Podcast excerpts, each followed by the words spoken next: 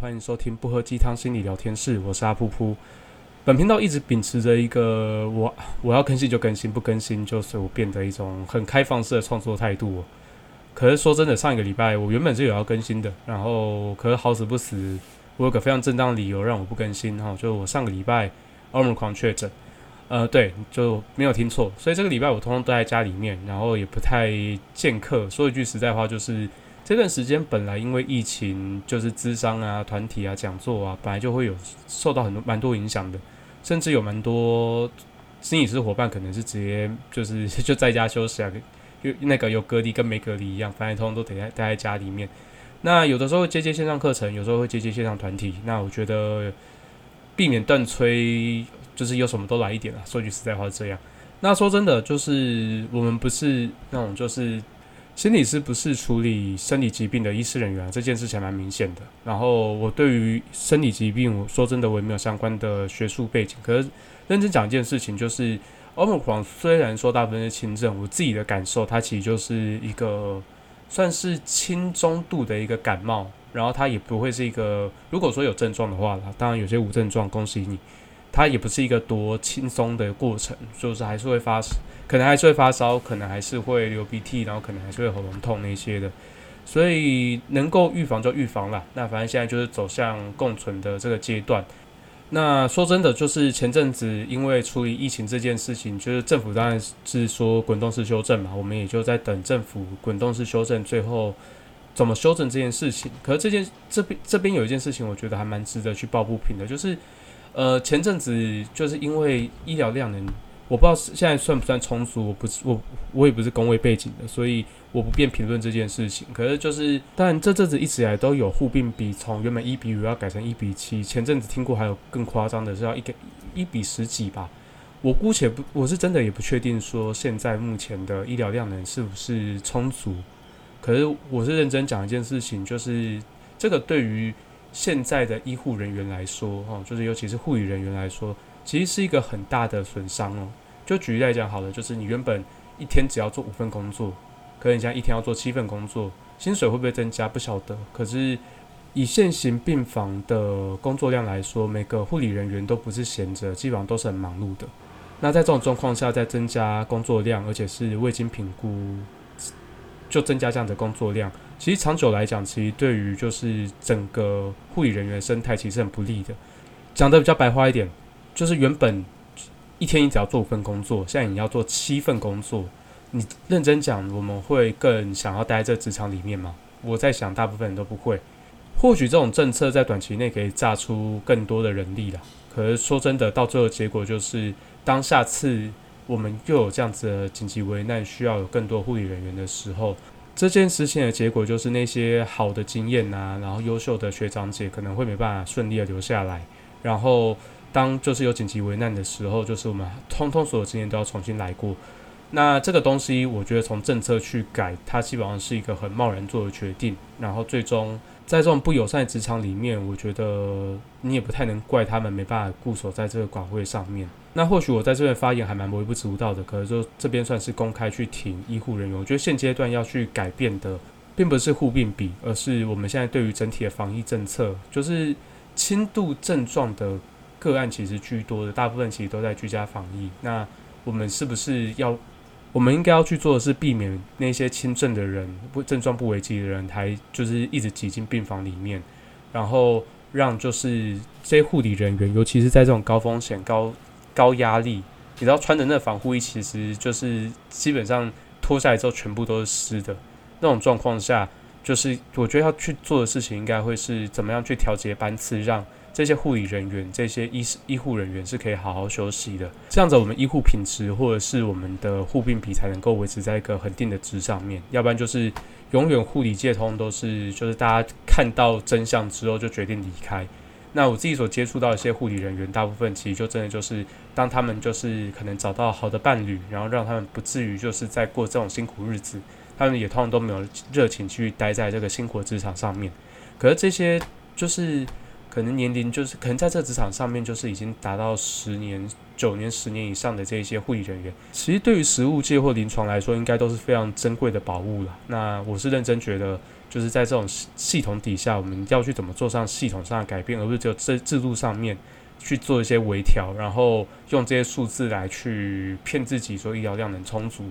目前看起来是充足啊，我记得前阵子看到好像那个就是病房使用率也才三十三十 percent、四十 percent 而已。真的有必要住进病房的个案，我们好好的把它筛出来。那如果没有什么必要的，我们要怎么样在他们居家的时候还能够提供适当的医疗协助，然后就是一些生活上的协助，让他们能够稳定下来。以这个礼拜经验来讲的话，我觉得视讯看诊或者是一些居居家的医疗照护那些，我觉得做的还不错。就是我我上网查，甚至还有就是如果垃圾太多，可以有垃圾清理。虽然我们不是目前是不需要了。就是我的房房间算是 hold 的还蛮好的，那没意外的话，下个礼拜就可以出关了，所以算是一切都告一个段落。那目前对于百工百业来说，我觉得最核心的一个主题，大概就是在这么艰困的疫情，在这种艰困的情境底下，就是充满了各式各样杂讯，每天的就是各种确诊数、死亡数，然后最近呃儿童开始有出现一些就是死亡的案例。那各式各样的杂讯，其实大家有注意到一件事情，就当就是这个社会、这个世界发生越多事情的时候，我们对于这些杂音的容忍度会越低。那这个很像是我们之前聊过的容纳痔疮的概念。那我们先撇掉一些，就是可能就是刻意在带风向、刻意在炒作的一些网民。那事实上，就是我们本来在这种很焦虑的情境底下，我们看到这些。会让我们害怕，会让我们焦虑，会让我们带着各式各样负面情绪的例子案例，我们其实都会去扩大解释，也不见得是所谓扩大解释，而是我们容能够忍受这些负面声音的空间变少，变窄了。于是这个东西在我们心里面影响跟效应就会更大。就举例来讲好了，就是我们或许过去没有疫情的状况下，我们拿到流感一年会死一万人，就是我记得没错，就是国外的数据是这个。那我们可能会觉得说，哦，那正常啊，因为其实我们会知道，就是自然死亡率是多少。那这件事情或许我们的焦虑程度就是一般。可是如果说是在这样子无无止境的轰炸底下，当我们发现死亡数增加，然后让我们发现就是当我们发现就是确诊的数量好像压不下来，我们其实会更加焦虑。可是认真讲一件事情，就是呃，就是 COVID nineteen 或 Omicron 它。确实是会让死亡数增加，没错。可事实上，就是就算没有这些疾病，我们人活在这世界上，无时无刻有各式各样的原因会造成我们的死亡数增加。那我们要去调试这个心情，去面对自己的工作生活。或许有一天我们真的也会确诊，然后或许是轻症，或许或或或或者是有些人真的就是运气比较不好，他是重症。那在这种状况下的话，我们要怎么去在这种压力下跟这些这样子环境共存？那我们生活习惯上面，当当然不用讲了，我们就是戴口罩、勤洗手，然后避免内用之类的，反正就是这些东西，CDC 宣宣导的很周延。那我自己觉得，在心理调试方面，尤其是我们要怎么在这种状况下能够维持自己的工作、维持自己的生活？因为疫情，疫情归疫情，我们终究还是要吃饭，我们终究还是要有收入。那我们要怎么样让自己的心情稳住？其实，对于我们这些不管是染疫还是没有染疫、居家或者是现在还在办公室上班的人来说，我觉得在这个时间点是一件还蛮重要也蛮值得去讨论的事情。我们要先讲的一件事情是，会这样讲绝对不会是希望说大家在很身体不舒服的时候、状况很差的时候，还要坚持在工作上面。这比较像是我们在工作的时候，如果刚好就是处于一个就是状况比较没那么好的时候，我们要怎么样去？让自己回归到正常值，或者是维，就是能够维持一些基本的效能，然后去接纳这样子的，就是生理或心理上的一些不适，或者是需要调试的空间。我比较喜欢讲讲不适是需要调试这件事情。那如果真的在工作上面真的就是不是很舒服，或者是不管是身心方面的，就是各方面都是，那就真的觉得不是不是很舒服的话，我还是会先建议说，如果有那个空间有那个余裕的话。先让自己好好休息，哈，就是先好好照顾自己。那如果说你是雇主的话，就是我觉得这边可能可以提一个观念，叫做减效出勤。就是我们不是所有的工作，就是只要人在岗位上面，他就会发挥百分之百效能。如果说他的状态不好，他可能今天只有百分之四十、百分之五十、百分之六十，甚至更就是甚至更低更低的这种状况下，他可能还是出勤。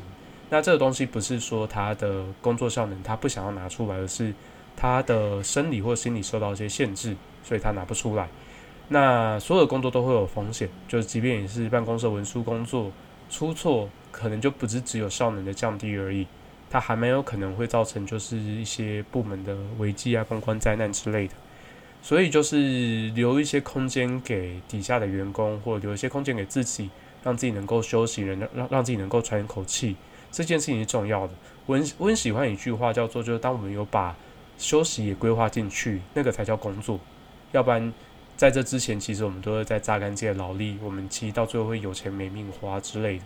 那个其实不是工作的目的，工作会是让我们有更多的资源可以去解决生活上的一些问题。所以，当我们真的觉得身体或心理上有些不适的部分的话，请大家先去想一个可能，就是让有有点空间给自己，先请假，先离开这个职场，可能一天两天，让自己好好喘口气，我们才有办法有更完整、更好的状态去面对现在的工作。那可是好死不死，我们就是就是在职场上，我们没有办法留空间给自己，可能非得去工作呢。那这种状况下的话，我觉得一个很核心的东西，第一个，我们会怎么去检视自己的归因风格？那基本上就是归因这件事情，就会分成内归因或外归因。内归因的话，可能就会是比较多是指责自己，比较多是指责就是我自己的选择，它是比较往我个人的选择、个人的能力去做这样的归因的。那外归因的话，就会是它。我们会把就是外部的一些条件跟环境算进来。举例来讲，就是呃，就是其他的伙伴没有配合，或者今天风太大啊、雨太大啊之类，有的没的，反正就是外归因。那内外归因的选择，当然也会涉及到，就是我们现在是针对好事还是坏事了。不过我们今天既然是讲说我们状态不好的话，我们就专注先讲就是遇到坏事这件事情就好了。如果我们用刚刚这样的描述听起来的话，其实我们应该不难发现，其实我们在职场上，我们的文化里面其实会期待大家可以往内归因走，因为我们对于就是在遇到坏事的时候一直选择外归因的人，我们会有一个标签叫做他不负责任，他总是在砍拖，他总是在讲一些有的没的借口，他很不负责任。当我们把一切的原因归咎在我们不能控制的东西上面的时候，其实我们在就是生活周遭或文化里面，我们会很不自觉就把它贴上一个他其实没有在负责任，或者是他没有在想怎么解决问题。但这边其实就会有个还蛮哲学的问题哦，就是说句实在话，其实我们无时无刻都在被外部的刺激所干扰。有没有可能是真的？就是你的身体状况、你的这些外部条件、你现在的疫情、这些焦虑情绪。造成你现在工作状况其实没有像你原本表现的那么理想，这件事情不是你的错。当在这种状况下，我们选择内部归因的时候，我们会很常面临到一个状况，就是我们已经足够好了，我们已经给自己够多的压力了，可是我们还是对于自己的表现不尽满意。那最后我们会怎么做？如果说是总是习惯于内归因的人，可能就是最后会一直逼自己说，就是我自己不能状态差。我要把自己就是无时无刻盯到最好，我要不断的检查，检查到所有东西都没有错为止。那可是说真的，就是我们有没有办法去让自己静下心来？我们先把这个标签拿掉，有没有可能就真的是我们现在有很多的一些干扰因子，让我们可能没办法达到最完整、最完美的那个实力的位置？那换句话说，就是现在这种状态是不是可能真的不能怪你？就是刚好就是时势所逼。这个很像是我们前几年就是有跟几个朋友在聊政治话题，就是大家有留意到，就是就是蔡英文前几年在那个就是在就是搞民生经济这一块被骂，在前几年马英九被骂，那事实上就是到底是他们执政不力，还是行政团队执政不力，还是人民不努力，还是这这就是那个时间点整体的股市啊，整体的贸易金融市场通都处于一个很就是很低迷的状态。所以大家都其实过得不是很好，这件事情可能不是执政团队造成的，而是呃，就是外部条件现况就是这个样子。我觉得我们不断的追求个人的进步是一件非常非常好的事情，也对于人来讲很重要。这也是智商之所以会成立的原因，就是我们相信人会进步，我们相信人会朝向他自己认为最好的方向成长。那可是我们其实也不能忽略，就是外部的这些环境、外部的这些系统，这个整个生态系。其实对我们来讲，我们有很大的影响，都是来自于外部的环境。大家如果没有想过，就是我们觉得什么东西是美的，什么东西是丑的，我们总觉得什么东西是好的，什么东西是不好的，什么东西是值得我们花时间去停留，哪些事情是不值得的。这些东西其实当然有很多东西是出自于人本性，可是有更多更多的东西是我们受到外部的环境去内化这些资讯、内化这些审美观、内化这些价值观，最后我们把这些东西当成自己的。那所以其实我们在很多时候，我们可能确实我们可以掌握到我们的生活、我们的工作百分之六十七、十八、十九是一个很高的比例，可是我们也势必得留点空间，就是。可能留下十趴、二十趴的空间是哦，我们找个理由，我们找个借口，它是借口也没关系。这件事情确实有很多东西是我们虽然再怎么努力也没办法去改变的。他可能从头到尾都是一只黑天鹅，我们无法去改变，也没办法去预测这些事情会发生。那在这种情境底下，我们要怎么样去维持自己的工作效能？我觉得我们可以其实，在我们平常工作跟生活中，我们其实就应该去建立一个东西，就是我们平常的工作状态。什么是六十分？什么是及格？我们有没有可能就是找到那个及格的点？我们或许过去在做个案的时候，我们能够很跟个案的情绪，我们能够很紧密的贴着他。可是有的时候，我们状态不好的时候，我们的六十分是什么？我曾经有一位就是还蛮资深的前辈就讲说，我们确实是会经历到一段时间，就是状态很差，而我们就此时此刻，我们就是非得进到会谈室跟。就是这个个案去好好谈五十分钟一个小时，那这个时候我们能做什么？我们要做到什么程度？我们会觉得说，哦，六十分差不多了，我们今天先停在这里，我们不要再去往前推。其实就是真的，我们觉得很痛苦的时候，我们就直接待在那个空间里面，跟对方一起呼吸，听对方讲话，然后同时也去做情感反应，去做摘要。我们可能那个时候没有那个脑力去再有更高层次、更深层的同理去给他。可是我们在那个时候，我们是可以跟他此时此刻同在。我们的状态很糟，其实就跟他们的状态很糟这件事情是一样的。我觉得我们让对方看到我们也有状况很糟，像是人的一面，那对于对方来讲也是重要的。我认为任何工作其实都是类似的状况了。我们在很多工作上面，我们希望我们能够呈现出一个很专业、很无懈可击的样子。那个样子确实是好的，那个专业形象也确实带给我们很多好处。可是有更多时候，就是我们当我们展现出我们很像人。很真实的那一面，我们也是有脆弱，也是有弱点那一面。那个关系，那个很真实的互动跟连接，它才能真正的形成。就基本上不太会有，我们都很清楚知道，就是想要变得完美是一件很非理性的事情。我们也不好去跟一个很完美、什么都不缺的人靠近。可事实上，我们很常会下意识一直在追求一个我们认为的完美的位置。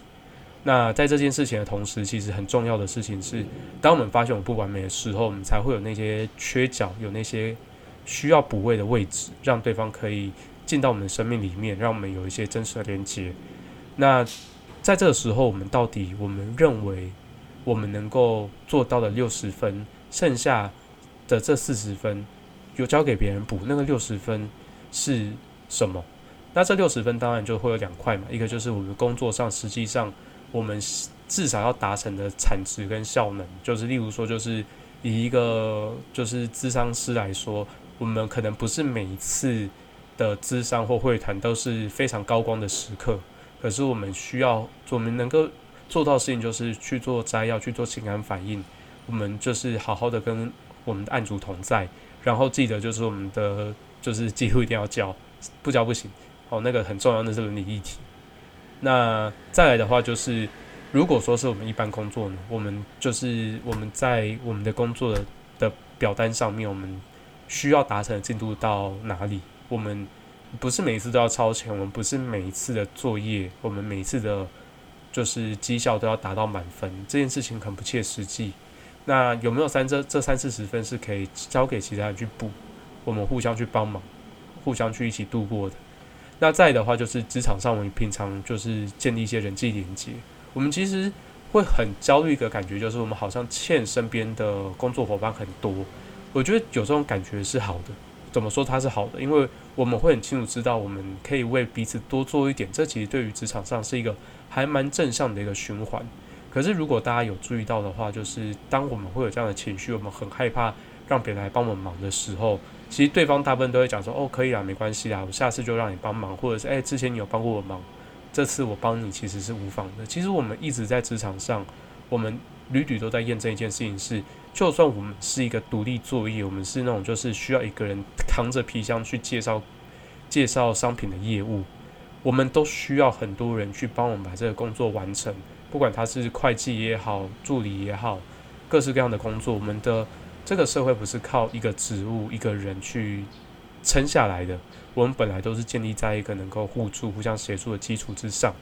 那如果说这个真的会让你很焦虑的话，那你可以把这个东西记下来，下次他有需要的时候可以好好的回馈给他。那或者是其实这个是给别人抱怨的机会，那个其实就是一个还蛮好的一个人际正向互动的开始。那最后其实就是个人的情绪调试的层面了。我们其实刚刚在谈的一些东西，就其实是透过认知跟行为去调试自己的情绪。可是如果说我们真的对于就是我们自己状态不好，觉得很自责，然后觉得觉得会变成这样子，我没办法为这个行为负责，好像都是自己错的话，说真的，这个有这个情绪也是人之常情。因为或许过去我们一直以来都很努力的让自己能够维持一个足够好的样子。然后也让自己能够符合自己的期待，符然后更靠近自己的目标。然后当我们没办法达成这目标的时候，我们可能大脑里面都闪过一些可能我们过去成长过程中，或者是我们自己生活现在此时此刻生活里面，可能会有人指责我们，可能会有人责备我们，或者是指责或责备的声音也是来自于我们自己。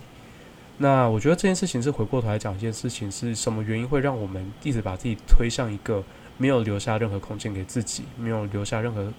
空间让自己可以喘息一下，能够喘口气。我们并不是接下来就不再工作，我们只是需要停下来，就是让脚步慢一点点，然后让自己能够恢复好状态，我们再加速前进。为怎么说？我们好像连留这样子的时间跟空间给自己，好像都有点舍不得。那当我们不去善待我们自己的时候，其实我们也很难去收到我们身边的人对我们的一些善待。其实我相信，我们能够在这个职场上工作生活，我们大部分的人应该都是足够优秀、足够胜任这个工作。那我们需要让自己变得更好，其实先决条件是我们先让那些因为状态、那些生活会造成我们干扰的那些阻碍变低。那当我们的状态是好的，当我们的阻碍变少了，相对来讲，我们其实就能够在一个。比较好、比较健康的一个基准线上，去增加我们的能力，去增加我们的效能，去让我们自己变得更好。所以，其实我们的休息是会让我们自己变得更好，不是我们在偷懒。我们适度的耍废，我们适度的让自己放空，什么都不要想，这件事情是何其重要的。我觉得在这边可能不是只有休息是让自己走更长远的路，而是休息是让我们自己可以在未来的道路上走得更稳、更快，然后更好，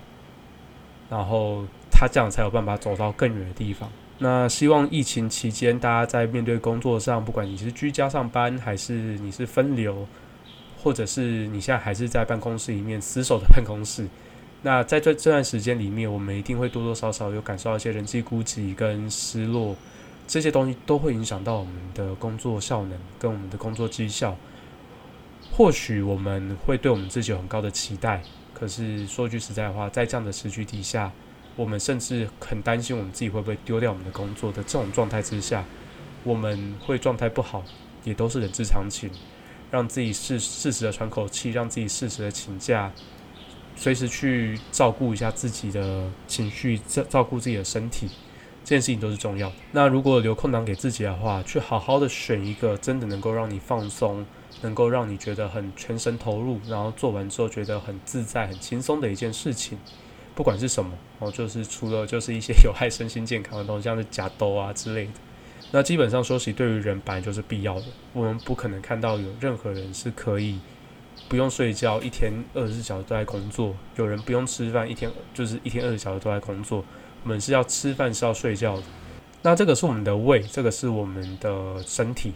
可是回到我们的大脑，回到我们的精神，回到我们的内心，其实我们也都是需要有这样的空间。让我们累积很久的情绪可以有个地方好好的释放，好好的抒发。如果我们不适度的去做自我照顾的话，我们最终就还蛮容易被我们的生活压力给淹没。那到最后，可能我们需要休息的时间，就不是我们选择休息，不是快乐休息，是我们被迫要停下来休息。那这种状况下，其实反而是更不舒服的。我自己就是那一种，就是只要休假就会生病的人。我的身体其实一直在告诉我说该休息了。可这确实也是我一直来的功课。那在这段时间，如果大家真的有感受到身心灵各方面有任何一方面是比较没那么舒服、没那么愉快的话，就是有假哦就请，然后让自己好好在家里面睡上一天，或者是去外面走走，去晒晒太阳，去画个画，去看个展，各式各样的活动哦，能够让你放松，就好好去做，那我们才会有更好的能力、更好的精神去面对工作。去避免，就是我们需要用上述的方式去，在很自责的状况下去，呃，维持一定的效能。我们能够让自己的状态好起来，能够让自己好好休息。我们其实可以选择好好休息。以上是这集全部内容，祝大家早安、晚安、晚安。希望大家有个更平安、美好的疫情时间。即便也是在 quarantine，希望大家也能够过得很平安、很舒适哦。那祝福大家，